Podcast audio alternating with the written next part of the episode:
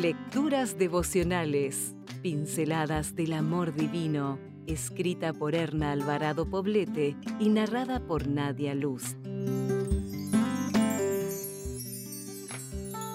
6 de julio, cuando un ángel cantó. Ninguno de nosotros vive para sí mismo ni muere para sí mismo.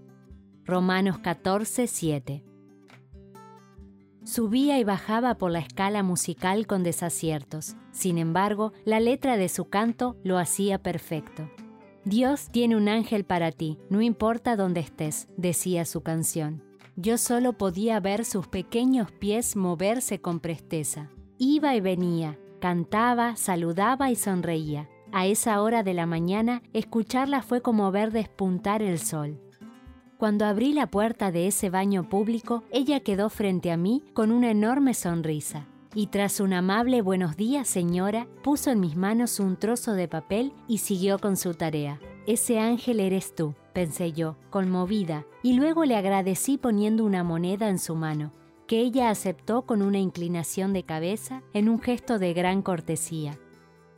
Esa dama estuvo apenas de paso en mi vida, pero sé que no fue por casualidad. ¿Por qué lo sé? Porque me dio una gran lección de servicio, justo cuando yo iba a hablar a un grupo de damas acerca del gozo de servir. Sin embargo, había una gran diferencia entre ella y yo. Lo que yo iba a impartir eran palabras apoyadas con un PowerPoint. Lo que ella me había impartido a mí era una lección en acción. Como se suele decir, una imagen vale más que mil palabras, y esa imagen jamás se me fue de la cabeza hasta el día de hoy, que puedo compartirla contigo. Salí del baño de mujeres del aeropuerto donde escuché aquel canto y caminé lento, agradeciendo a Dios por la lección recibida de parte de una mujer sencilla, que hacía de su trabajo un medio para impartir gozo y alegría a todas las mujeres que se toparan con ella. Sin importar cuál sea nuestro rol en la vida, siempre afectaremos a los demás positiva o negativamente con nuestra manera de ser y de estar. ¿De qué naturaleza quieres que sea tu influencia, positiva o negativa?